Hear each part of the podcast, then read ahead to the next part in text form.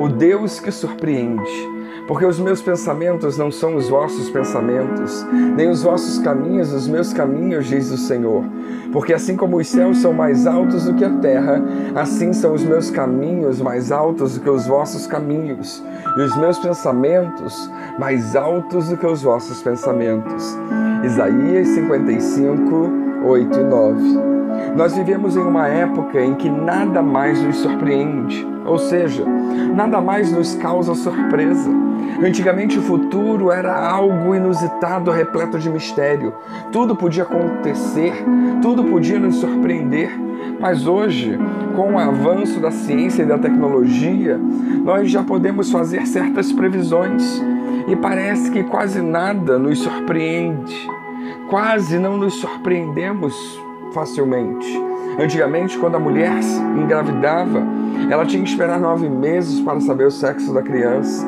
Hoje, com poucos meses, usando o aparelho de ultrassom, já se sabe se é um homem ou uma mulher ou mais. Antes disso, através de um exame de sangue, pode-se saber o sexo do bebê. Hoje, através de pesquisas, já se sabe quem vai ganhar as eleições muitos dias antes das pessoas votarem. Dificilmente tem, temos uma surpresa. Satélites de meteorologia dizem se vai chover ou fazer sol nos próximos dias. Não tem mais surpresa.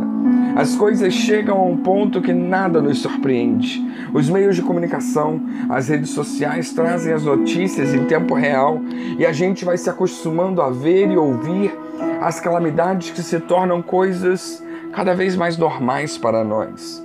O atentado de hoje será esquecido pelo de amanhã. O desastre ambiental dessa semana será esquecido pelo desastre da semana que vem e assim por diante. Contudo, vale lembrar que existe um Deus no céu que ainda age na vida dos seus servos de modo surpreendente. A vida com Cristo é surpreendente. A vida com Cristo é cheia de surpresas. Durante sua trajetória no mundo, Jesus sempre surpreendeu seus seguidores e até os seus opositores.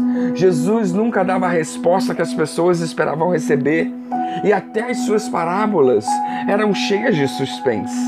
Será que na parábola do filho pródigo, o filho pródigo esperava ser recebido com festa pelo pai? Será que o homem espancado no caminho de Jericó esperava ser socorrido e logo por um samaritano? Aprendamos agora que Deus é um Deus de surpresas. O Deus que nós cremos, o Deus que nós servimos, o Deus da igreja, o Deus de nosso Senhor e Salvador Jesus Cristo, é o Deus que sempre nos surpreende. Por mais que o crente ore e busque a Deus, por mais que estudemos e que conheçamos a palavra de Deus, é impossível discernir os pensamentos e os caminhos do nosso Deus. É impossível para o homem pequeno, na sua inteligência e imaginação, compreender na totalidade a grandiosidade de Deus. É como se Deus estivesse numa frequência acima da nossa, num prisma diferente, mais elevado do que o nosso. É por isso que Isaías diz: assim como os céus são mais altos que a terra, assim são os seus caminhos e os seus pensamentos mais elevados do que os nossos caminhos e os nossos pensamentos. Deus é grande e nós somos pequenos. Deus é poderoso e nós somos limitados. O nosso Deus vive nos surpreendendo, causando surpresa, espantando os moradores dessa terra.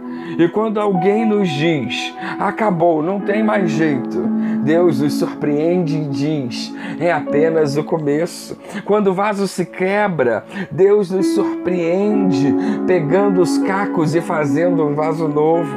Quando o médico diz, não tem cura, Deus nos surpreende e diz: Eu sou o médico dos médicos, eu sou o Deus que te sara. Quando alguém diz: Não tem mais solução, as portas se fecharam, Deus nos surpreende e diz: Eu abro as portas para você. É este o Deus que cremos e que pregamos, o Deus do impossível, o Deus que surpreende. Se nós olharmos para as páginas da Bíblia Sagrada, o livro que é a revelação de Deus para nós, veremos Deus agindo na vida de muitas pessoas. Iremos ver que as ações de Deus sempre surpreenderam as pessoas.